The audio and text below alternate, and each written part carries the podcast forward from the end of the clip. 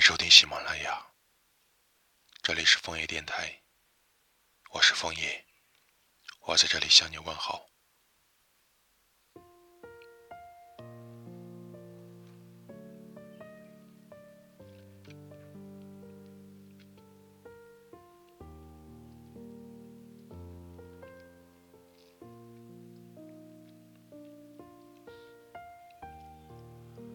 这个星期开始回办公室工作。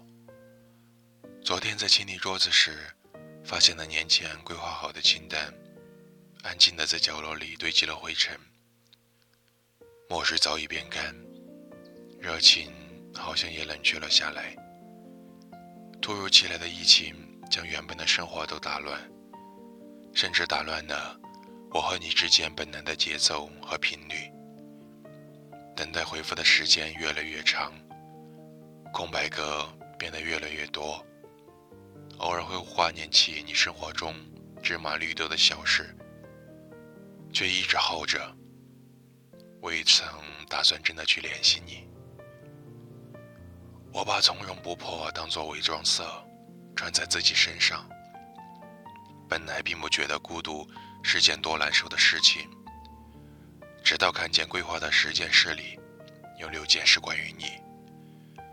要给你拍照，要陪你去看演唱会，给你过生日，要为你学会弹一首曲子，要多点时间陪你，要好好爱你。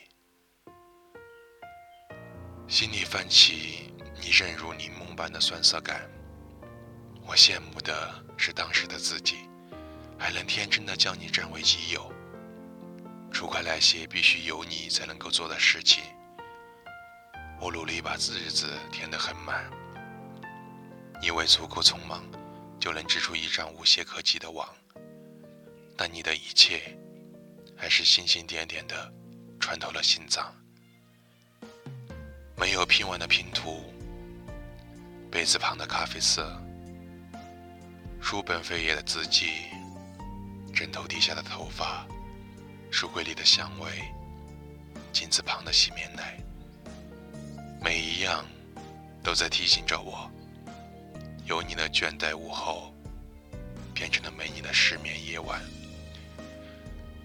一杯热牛奶，一个拥抱，一张你笑着的照片，你给了我冬天里伸手即可得的温柔。是不是因为被我偷走了太多？现在才要将它们一一收回。